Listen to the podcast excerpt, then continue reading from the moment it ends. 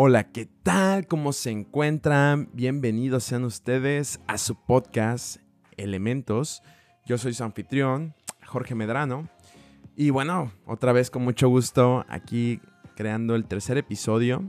Y pues les cuento que, bueno, hoy, ah, como es usual, estaba en las redes sociales y como siempre me gusta traer temas frescos, temas que, que pienso de, de la vida diaria, y que me encuentro y que creo que son interesantes de compartir.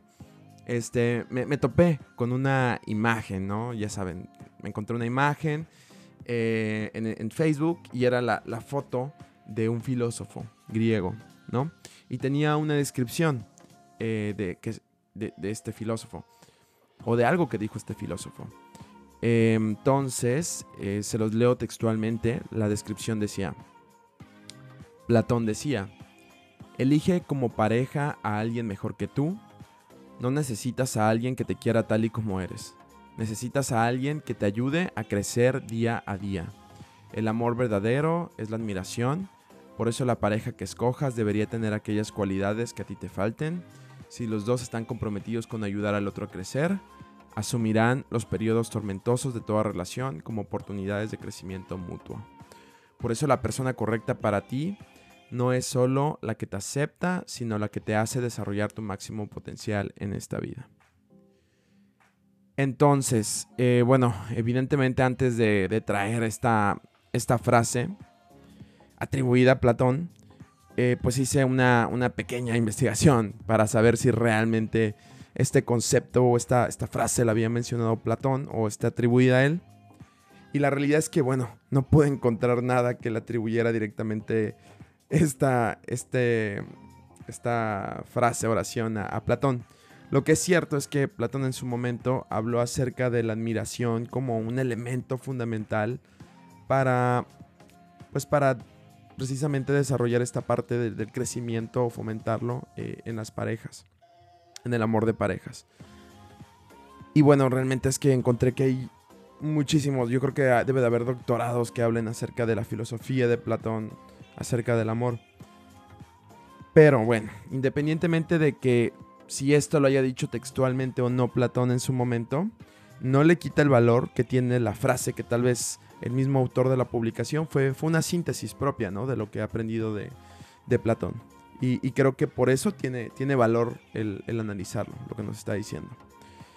Entonces, me gustaría eh, comenzar un poco, como como el episodio se llama, eh, se llama Definir tu amor, ¿ok?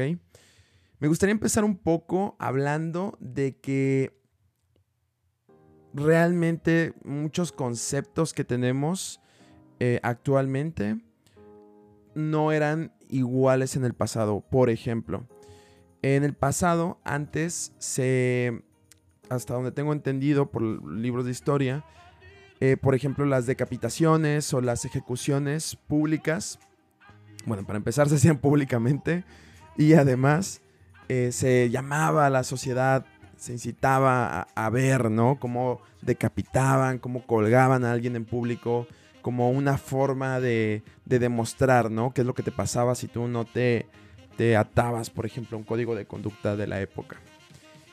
Eso en su momento era, era aceptado por la población.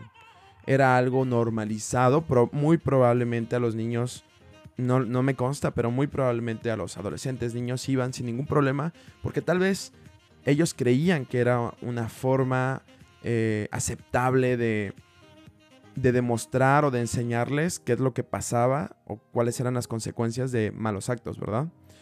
Claro que si nosotros traemos esa, esa misma forma de pensar a, a, la actualidad, bueno, desde luego que la gente estaría horrorizada si siguiéramos nosotros eh, colgando gentes de manera pública y, le enseñáramos eso a los niños para que pudieran aprender de esto, ¿verdad? Es algo que, definitivamente no sería aceptado actualmente, bueno, por muchas cosas que, han pasado. Y pues lo, importante de, o lo que quiero, a lo que quiero llegar con esto, es que el amor como, como palabra, como concepto, como, eh, sí, como un concepto, es algo que de igual forma ha evolucionado a través del tiempo. Entonces, em, el concepto que, que, es importante entender que el concepto que tenemos de amor, al menos bajo mi opinión, no es un. No es una aceptación, no es como que el amor ya haya estado descrito por. En una piedra o en el código genético hasta donde sabemos de, del hombre, ¿no? No es algo que sea incambiable. Eh, es algo que realmente es un resultado de, de muchas cuestiones sociales, de contextos sociales, políticos, económicos, incluso la media de vida, ¿no? Por ejemplo, se hablaba en algún podcast que escuchaba de que, bueno, e, en, su momento estaba leyendo un poco acerca de, del romanticismo, ¿no? De, del amor a, partir del romanticismo. Y bueno, estamos hablando de, me parece, del siglo XVIII. Perdón, sí, lo acabo de leer, pero ya no, no lo recuerdo bien en donde realmente la esperanza de vida incluso era diferente. O sea, era mucho menor a la que tenemos actualmente, que es, dependiendo de, los países, puede llegar hasta los 80, 80 años. Entonces realmente cuando se crearon estos preceptos del amor romántico, el amor incondicional, el amor pasional en ese sentido, realmente, bueno, es un concepto que, fue creado en su momento, eh, que fue aceptado y que bueno, sí ha ido evolucionando, pero que al mismo tiempo, en algunos sentidos, yo creo que se ha empezado a quedar un poco obsoleto también. O, eh, o en otros sentidos, realmente, bueno, debemos de, actualizarnos o debemos de, de verlo de, de, una, de una perspectiva mucho más personal. A lo que eh, quiero llegar de, igualmente, igualmente con esto, es que a nivel personal, si bien es cierto que, nosotros al final somos en gran parte un resultado de nuestro, de nuestro contexto, de, cómo nosotros fuimos enseñados por la sociedad, por el idioma propio, por tus padres, por tu familia y por los medios. Y, y, de ahí nosotros nos agarramos como para definir qué es lo que es amor. Nosotros creo que sí debemos de darnos el tiempo de por lo menos, es más, ni siquiera me, atrevería a decir de, crear tu propio concepto del amor. Es algo complicado. Em, o, de, mucho ejercicio eh, mental, de introspección. Pero a lo que sí, lo que sí creo que sí es importante es cuestionarnos realmente que, que no es algo, insisto, no es algo que ya esté definido y que ha sido así desde el principio de la humanidad. ¿ok? Sino es algo que ha ido evolucionando, que ha ido cambiando y que al final cada quien puede ser libre de adaptarlo y de generar sus propios términos y su propio concepto de el amor. Yo creo que esto es sumamente importante específicamente hablando del amor de parejas, un amor pragmático, porque de amor se puede hablar en, distintos niveles. Hay, estaba viendo, de hecho, hay cursos que se ven muy buenos que hablan acerca de una perspectiva filosófica del amor. Pero simplemente como, como análisis es esto, ¿no? O sea, no aceptar el concepto que nos dan los medios y muchas veces la sociedad. Eh, enseñanzas ideológicas, religiosas podrían ser también, sino está bien porque está bien tomar algunas cosas, ver, aprender, pero al final tú mismo decidir lo que es una muestra de amor o lo que para ti es amor, ¿sabes?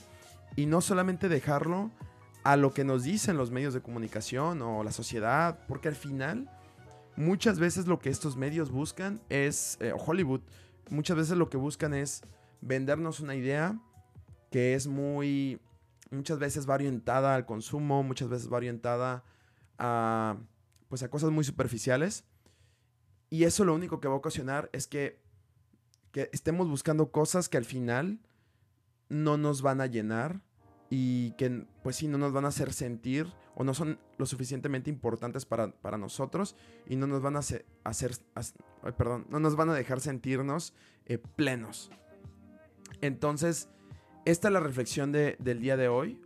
De hecho, este, esta misma reflexión puede aplicarse de igual forma al concepto de, lo que es la felicidad.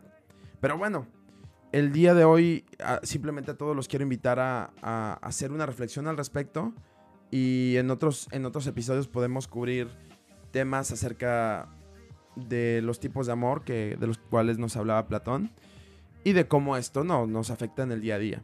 Entonces, pues nada, espero que les haya gustado eh, la frase y la reflexión que hay detrás. Y pues bueno, nos estamos viendo hasta la próxima. Chao, chao.